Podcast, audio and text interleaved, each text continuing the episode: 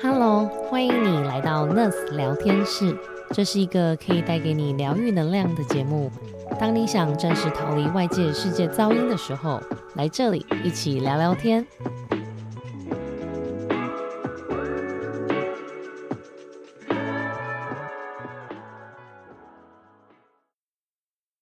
其实像我们那时候，我们也还蛮一直在推广很多的方式，让大家可能比较 calm 或者 focus，可能是透过冥想啊、静心啊、听颂钵或是一些呼吸的练习，去说，哎，这些东西都是可以帮助睡眠或者一些好处。那像我觉得 Wilson 也想听听以医生角度，你听到有人讲说，哎，冥想、静心、颂钵或呼吸练习，你会怎么想？是，其实很多时候很多人会把冥想、静心、听颂钵啊，去抱大树、走走进大自然这种东西，想成是一个很灵性的东西。听到的时候会觉得好像听到 Pocahontas，OK，或者是听到那个那个那个中文叫什么仙那个什么奇缘，风中奇缘，风中奇缘，就是说哦，听到很灵性的东西，好像是那种很风中奇缘，什么西藏藏族的那种，好像很不同世界文化的，就是这种东西，好像很灵啊，很虚无缥缈，虚无缥缈，很 Bohemian，OK。但其实它在在现代的医学当中，其实有越来越多的 evidence 告诉我们说，像这样子这样子的一个 mindfulness based relaxation technique。呢，它其实是有很多的在科学的角度是实证去说可以帮助我们身体有什么样子改变的。举例来说，我刚刚提到的这个 prefrontal cortical activity，就是我们的脑前额叶的这样子的功能，还有我们的这个刚刚说的这三大步骤，OK，甚至从压力一路到我们的这个呃海马回、杏仁核这样子 activation 的 process，它的这个反应呢，都会因为我有在做这种 mindfulness based practice，就是这个正念冥想。是正念冥想的过程当中，它的功能会变得被调节，OK，不会增强，不会减少，它被调节。举例来说，我们的这个 prefrontal cortical activity，这个脑前额叶的这个功能呢，会因为我们在做 mindfulness based practice 的时候，它增强了。嗯，我常常在卫教的讲座的过程当中说，这样子的 prefrontal cortical activity，脑前额叶功能。它是抑制我们原始人本能的一个功能，意思就是说，我今天要当一个好的现代人，好的现代人，我的脑前额叶的功能一定要好，不然我的原始反应就会表现出来。像喝醉的时候，我们的这个脑前额叶的功能就会下降。嗯，那我们就知道喝醉的时候大家会做什么事情啊？鬼吼鬼叫。路上尿尿，OK，鬼鬼叫路上尿尿，哎，这个常见。所以呢，这个就是我们的冥想静心的时候，可以增加脑前额叶的功能。所以大家会看到那种哎，很很 Zen，很这个好像有修心修养哦的人，他感觉好像很有智慧。哎，为什么？因为他的这一个原始人本能被下降了，嗯，他的现代人的本能提升了。所以他在看很多的事情的时候，他不会，他不会进入那种原始人状态，是，他会进入一种就是 OK。How do we talk about this? OK，呃，杯子打翻了啊。How do I clean this up? OK，它会变成一个很理性，而不是很感性的一个状态。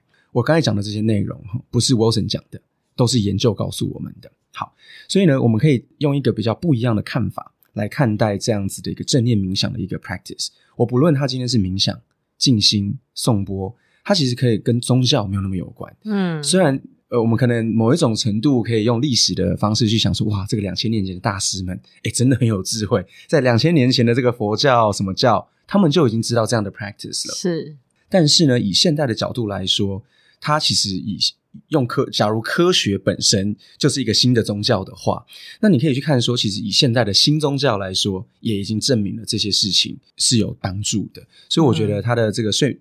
不论是呼吸、呃呃冥想、静心、听颂钵这些，其实都是一个我们在医生的角度来说，在医生跟医生的角度来说，我们都常常在告诉我们的病人要做的事情。如尤又尤其是他今天他的这个问题来自于压力、情绪、身心相关的这个精神相关的问题，我们都会把它当成是我们在认知行为疗法里面的一个核心要做的事。嗯嗯嗯，对啊，所以说真的，我们也真的觉得这些东西是很重要，所以大家出来，我们那些一直想要去推嘛。那对于我们来讲，我还想要知道说，如一般我们平常生活。可以做哪些的事情？不管是可能环环境上面的修改变，生活上面我们平常可以做什么样的事情，能够达到一些改善？不管是从生活上或者环境上面去让我们的睡眠的品质可以做得更好。因为其实刚刚我们有提到，可能静心、颂钵、呼吸练习或冥想，可是这些东西可能对有些人来讲是陌生的，或是他可能不会那么常去。虽然说我们很鼓励大家去做，是，可是有没有一些平常生活可以做的事情，能够？达到这样子的改善。是，呃，其实这些 practice，等下我可能会聊到我的这个睡醒的 routine 哈。嗯但嗯，我觉得我们人是动物是，OK，或者说这不是我觉得，我们就是动物，我们我们人是动物，所以呢，其实呃，大家在想这些 practices 的时候呢，你们只要想一个，你如果是一只狗，或者是是。你是一个猩猩，你在大自然当中你会做什么？你就嗯，做。举例来说，你在大自然里面，你会每天划手机吗？哎，不会嘛。嗯哎，你在大自然里面，你会在晚上要睡觉的时候，晚上九点、十点，天上都是星星的时候，你会一直看电视吗？哎，你好像也不会嘛。哈嗯，所以意思就是说，从生活当中怎么去改善？我觉得很多时候我们把自己看成是一个动物的时候，动物会做什么事情？那个就是我们演化以来我们的生理机转会做的事情。嗯，As much as we can reduce what is industrialized。对 OK，就是我们用我们的权利降低我们在工业化的结果所产生的一些生活习惯，基本上就是我们人应该要做的事情。当我们做到这些事情的时候，生理的基准就回来了。一个好的动物宝宝嗯哼，不会莫名其妙在晚上的时候做 iPad，然后想他新创的事情。OK，、嗯 好，所以我们就不要做。OK，一个好的动物宝宝不会在晚上想要呃睡觉的时候呢，跟家人伴侣去吵说他等下要看 YouTube 什么频道。OK，它的光不会很多，因为在动物的世界里面晚上没有灯呢、嗯，对不对？所以你只要降低你的环境里面看起来很工业的东西，是基本上那就是最好的 practice。我用我用这样子的讲法，才不会让大家觉得说，很多时候我们医生在讲喂教的时候，你不能那个，你不能那个，你不能那个，不能那个，全世界都不能，全世界都是错的。因为你要讲的讲不完嘛，因为我们现在工业工业化的角度来说，生活当中好多的东西太多了所以当然你不能的东西永远讲不完。是所以呢，我们今天讲你能干嘛？那我觉得用你能干嘛，就是你能当好一个动物宝宝，晚上的时候好好把自己当成一个动物。我晚上最喜欢做的事情就是把灯关起来，是我会点精油，是，我会放放香的东西，香的东西的选择我会选木质调的，嗯，我会选大自然味道的。为什么？因为我在 convince 我的大脑，I'm back to nature，nature。OK，我们 I'm back to nature。那那个今天我们早上我们的这个呃品牌总监呃有来我家看到我的 view 很好。OK，、啊那那个里面的 view 其实我晚上灯关掉的时候是很暗的。嗯 OK，我我正视前面的那个 view 呢，其实是很暗的。他看到那些车灯这样走来走去的时候，他其实看起来像星星。晚上的时候看起来像星星。所以我，我的我的 practice 是会晚上的时候把灯几乎全部关掉，然后呢，那个我的伴侣就会跟我讨论说，就是呃，哎，为什么灯要关那么暗呢、哦，我这样子看不到我的 iPad 啊，我这样子伤眼睛啊。我说晚上的时候本来就不应该看 iPad，不应该伤眼睛。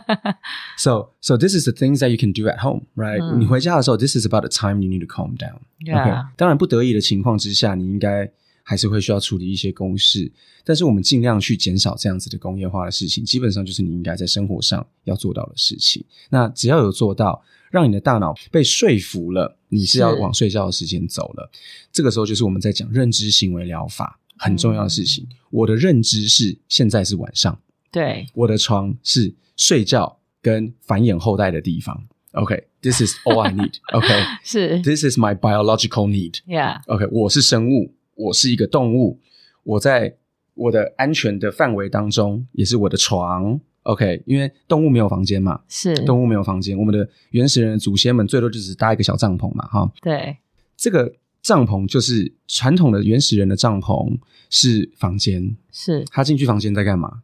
我们就是在在那边要干嘛？就是要睡觉、吃东。呃，现在的人可能会在房间吃东西，也会，嗯哼，然后可能会繁衍后代。That's all the things you need to do. 嗯哼，Everything else should not be there.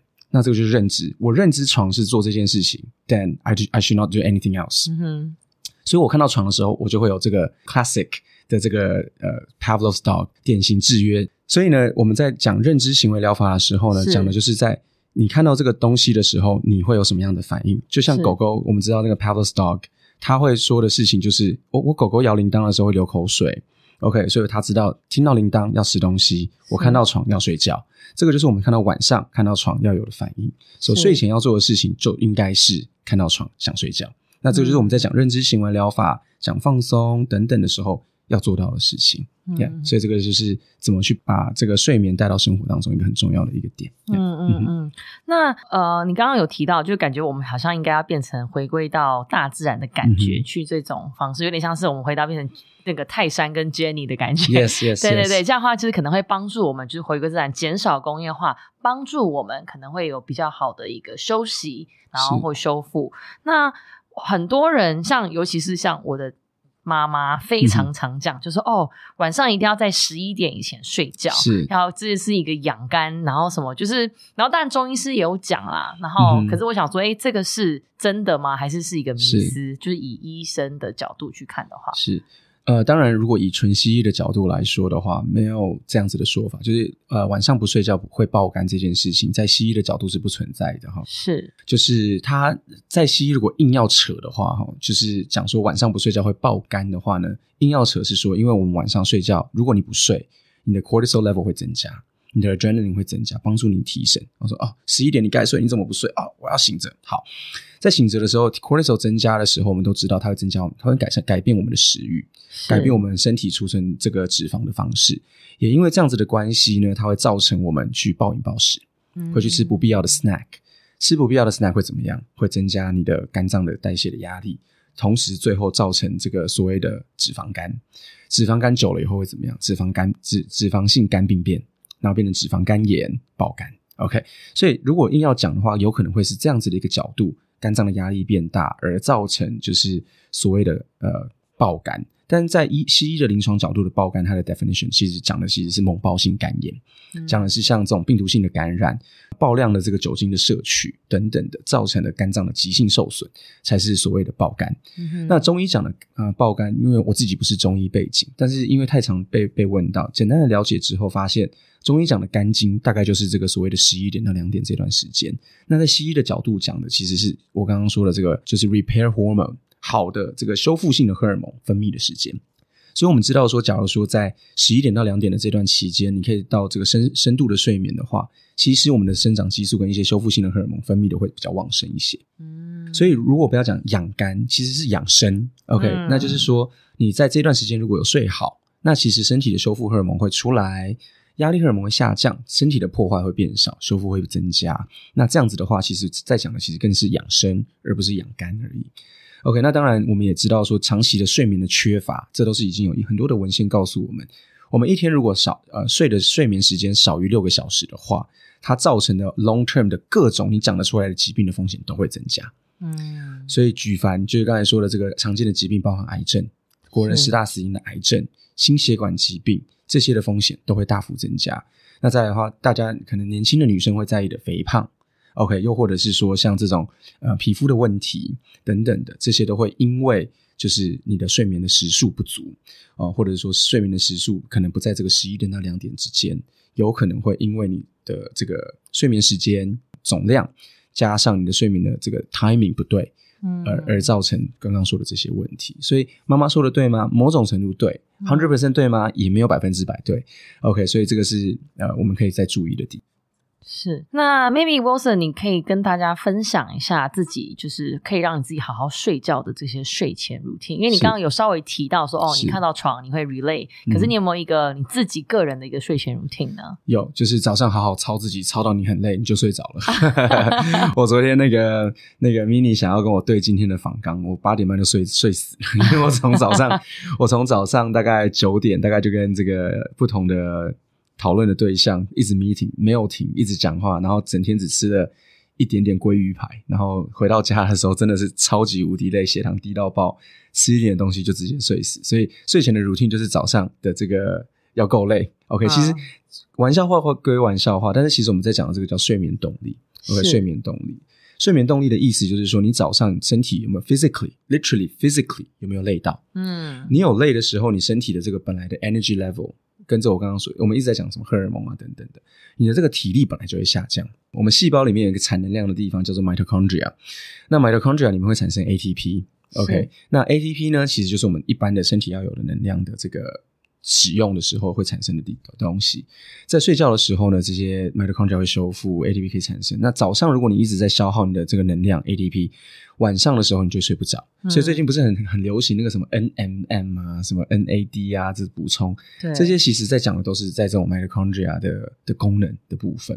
所以其实我们想要讲讲说，就是呃睡前的 routine，其实早上就是耗能要耗的够，好，所以就会产生足够的睡眠动力。耗能耗不够的人，晚上会很有精神嘛？诶，刚刚我们讨 Nest Wellness 在推广的一些 mindfulness based practice 冥想、静心、听颂钵、呼吸练习呢，其实就是让早上还在很嗨的人，晚上的时候可以让这些肾上腺素好的荷尔蒙出来，然后呢，这个压力荷尔蒙跟 cortisol level 可以逐渐的下降。OK，这个就是透过 mindfulness base 呃 breathing practices 或 relaxation technique 可以做到的。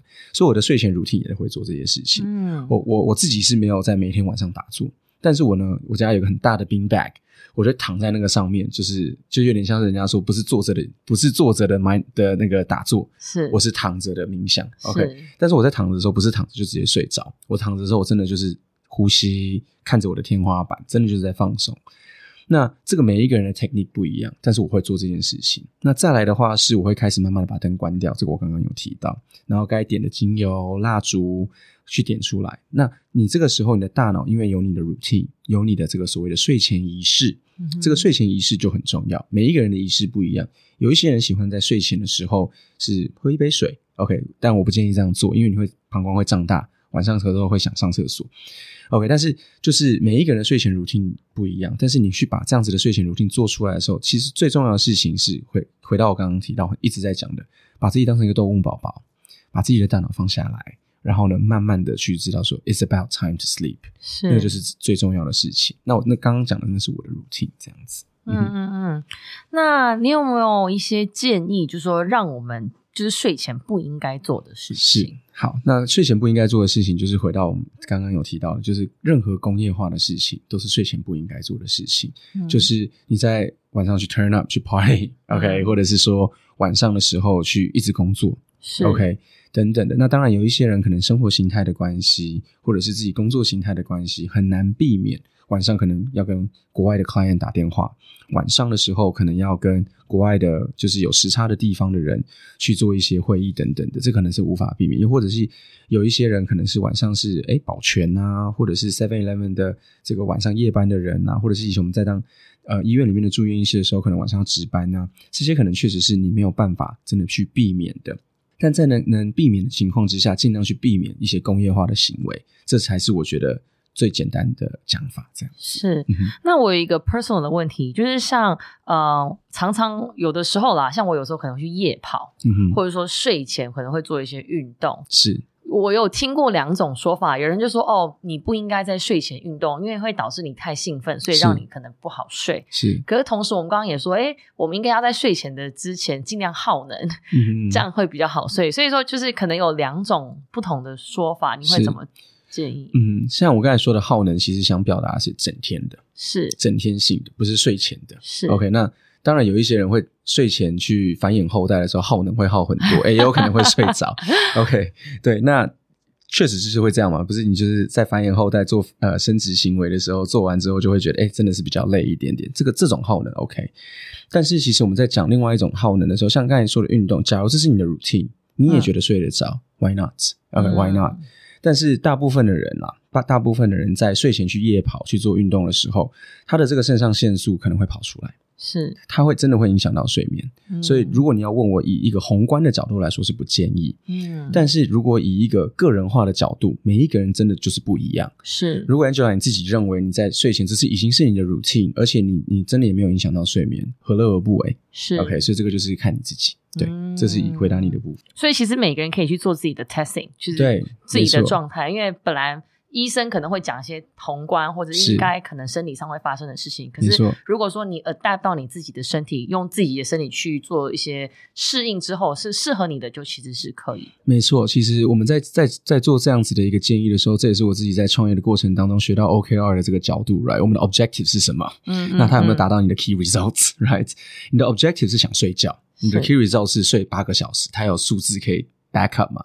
那你就去看说，如果我今天睡睡觉的，我我的这个睡前的一些 routine，我的 key objective 是我想要可以睡着，那我去做了一些采取一些 strategy，叫做。夜睡前跑步，我睡前跑步如果有让我可以睡着，那我们再去看它的 key result 是不是在八个小时？嗯，如果有达到这个八个小时，so why not？对，OK，所以这个就是我在讲的。常常在讲个人化的时候，其实想要讲的是这件事情。那当然，个人化医疗有很多时候讲什么基因检测啊等等的，这些你当然都可以做。是，但是我觉得其实更重要的个人化，其实真的从生我们从开头讲生活医学嘛，是生活当中你自己觉得呢？你觉得呃，医生跟你讲说这个。我要做地中海饮食，你自己吃起来，你感觉有变舒服吗？你的身身体的状态有变好吗？你认为有变好，那就做。像我们也有一些客人在减重的过程当中说，我们可能有听过一六八，嗯，他有这一六八的时候，他就是一直变胖。哦，结果发现他八个小时，因为一六八不适合他，他八个小时就暴饮暴食，那怎么会变？怎么会变瘦呢？对不对？所以我觉得个人化医疗在讲的就是刚刚 Angela 问我这个问题，我觉得顺便带出来，就是说，Does it actually help you？Yeah。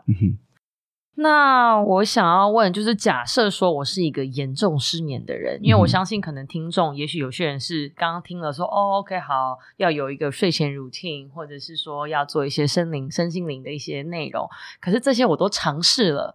都还是没办法改变我的失眠的状态，然后我真的有很严重失眠的时候，我应该怎么办？是，我觉得这是一个很好的问题。OK，但是我觉得虽然我们呃 Nest Wellness 或者是我们其实平常在讲的是生活医学，是 self help，是，但是我觉得如果你有严重的失眠的时候，寻求专业的协助，不论是来我们医生这边，或者是你好，actually 不应该找的是没有证照的人的专业协助。OK，就是说呃，不要去找一些偏偏方妙计。OK，应该就是给医生评估，因为像我刚才在开头的时候，或者是前一集有提到的，就是说，呃，当你有失眠的问题的时候，我们要排除的是一些更严重的问题，包含有一些人可能会有一些夜尿的状况，夜尿的造成夜尿的原因有很多，这些其实都是我们医生在问诊的过程当中可以帮助你的地方。所以，如果你真的有很严重的失眠的时候，我觉得寻求专业的协助是很重要的，这其实是第一步，真正的第一步，看医生，真的是看医生。好，那看完医生之后的下一步，我们再来讨论你后续的 strategy。OK，你先 consult 完，我们知道你后续的 strategy 有哪一些，那我们再来去看说，是不是一些 self help 的 technique 可以帮助你，包含像我们刚刚讲到的一些 mindfulness based 的一些 relaxation technique，其中包含冥想、静心、颂钵、breathing exercises，还是你真的很严重需要靠到药物？嗯，还是说要透过一些辅助的疗法，包含像一些保健食品的使用。或者是一些点滴的疗程等等的，这些呃，全部纵观来说，都是医生在帮你评估的时候需要了解跟知道的。那该做什么检查，我们都会帮你安排。所以我觉得，当你有很严重的失眠的时候，当然我们今天讨论到的一些 n e s wellness 也在推广的一些。呃，放松的 technique 当然都可以先试，这个绝对不会阻止你。但当你认为说这些都没有帮办法帮助你的时候，其实透过专业的人帮你分析，其实是很重要的。嗯嗯嗯，所以还是要先看医生，也不要乱吃药，是吧？是没错，百分之百不可以乱吃药，又尤其是失眠相关的药物。这些有时候朋友说：“哎，你知道吗？我上一次医生帮我开这个很有用，然后就给你。”但是有时候你他的你的朋友拿到的药，因为光只是失眠 category 里面的药，BZD 里面就有好多不同种。是，又或者是那个朋友吃到的药，有可能是所谓的这个精神科里面的抗忧郁剂，可能有时有些时候是 SSRI 这些，这些它不是说它就只是个一个定剂，那个定剂里面有的成分有好多不同的种类，所以呢，我觉得这个真的是百分之百不建议，你就只是说哦，我朋友吃这个蛮有用的，我就直接拿来吃，对，这个是很不建议的，对，嗯嗯嗯，哇，真的是好，谢谢 Wilson 今天。分享好多东西哦。那我想要问说，就是现在你有没有自己最近特别关注或者想要专注的下一步？因为你自己也是在做这个新创，也有自己的这个 clinic 啊。对你来讲，你最近的你的 next step 或者是 something exciting 可以跟大家分享。好啊，对啊，像像我们医生的话，呃，从我们创业以来，第一个就是先从卫教开始嘛。其实我一直个人理呃的理念来说的话，就是预防胜于治疗不应该是口号这件事情，一直以来都是我的 guiding north star。就是说我我认为医生跟医疗人员的价值，应该不是只有在等到你需要帮忙的时候 reactively 帮助你，而是 proactively 主动的去帮助你。那又尤其在预呃预防胜于治疗里面讲的身心灵的这个部分，从 mind body soul 的角度去帮助我们的病人，这个其实一直以来都是我个人的理念。OK，那我相信在医界里面有很多的医师也是在提倡这样子的一个 practice。所以我的下一步的话，其实就是希望把这件事情做越做越好。所以在我们医生刚创业的时候，其实是一个个人部落格，我们的步骤其实就是希望从教育到服务到制度。OK，教育、服务、制度三个步骤走下去。所以呢，教育的部分，我认为在过去的这几年来，医生已经一直都做的还不错，也是很有信心的。可以说，在年轻人这一辈，呃，应该算是一个 leading position 的这样子的一个一个 platform 也好，或者是一个卫教的一个品牌也好。那现在的话，我们走到服务的阶段。服务的阶段的话，在在下一步的话，是希望，因为我们在我们的诊所，老实说，很多的治疗的方式也好，帮助病人的方式也好，都还是自费的。我是希望让这个自费的价格逐渐变便宜，嗯，然后呢，让它可以被 scale，OK，因为我们现在还是很多 one on one 的方式，我们希望这样子的方式可以被模组化，然后呢可以帮助更多的人，让更多的医师透过我们团队的努力整理出来的资讯，可以跟像 Ness Wellness 这样子，或者跟不同的单位来合作，去把。把这样子的理念发扬光大，然后用更便宜的方式照顾到更多的人。OK，这个是我们的下一步。那这个里面有很多的细节必须做。你要怎么去 scale 你的这样子的服务？是用软体来帮忙吗？是用呃套组化等等这些有很多的事情在做。所以这是我们在努力的方向。那最后的话，在未来的 five to ten years，我们希望说这样子的一个 scaling 的 process，可以乃至于有一天健保或者是世界上面的各种保险。都可以给付这样子的事情去帮助更多的人，我觉得他就会有达到这样制度上面的改变，所以这个会是我我很 excited 在努力方向的这个下一步。哇，听起来超棒的！那再来我要问你，我们最后的一个我们 Nurse Wellness 的招牌问题，就对你来说，Wellness 是什么？是，其实 Wellness 这件事情，就是刚刚其实在我们整段的这个讨论当中讲到的 Mind Body Soul，OK，我们的心理的状态是什么？我的身体的 Vitality 是什么？然后我的 soul 的状况是怎么样？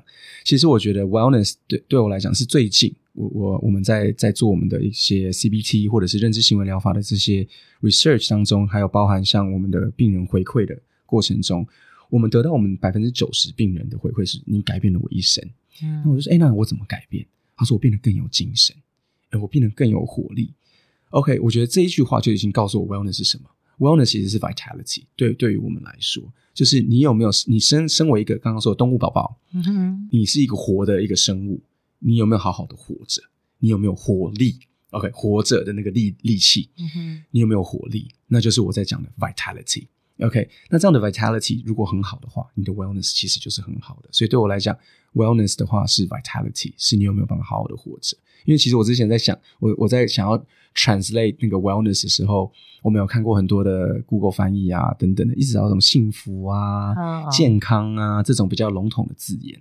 对，但是我后来在我们至少以我的临床经验来说，看到很多的病人跟我讲的是说，你让我更有精神，你让我更有活力，然后我的身体的症状减少了，这样子。嗯。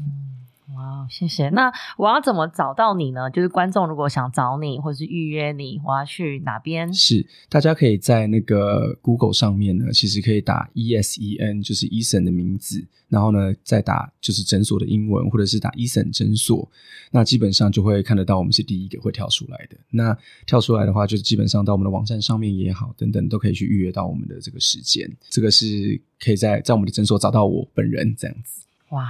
今天这一这一两集的内容超级丰富，非常非常谢谢 Wilson 是的分享。那如果大家还想听我们聊什么主题，可以上我们的 IG 账号或 Nurse 点 Wellness 私讯跟我们说哦。那我们下次聊天室见，拜拜，拜拜。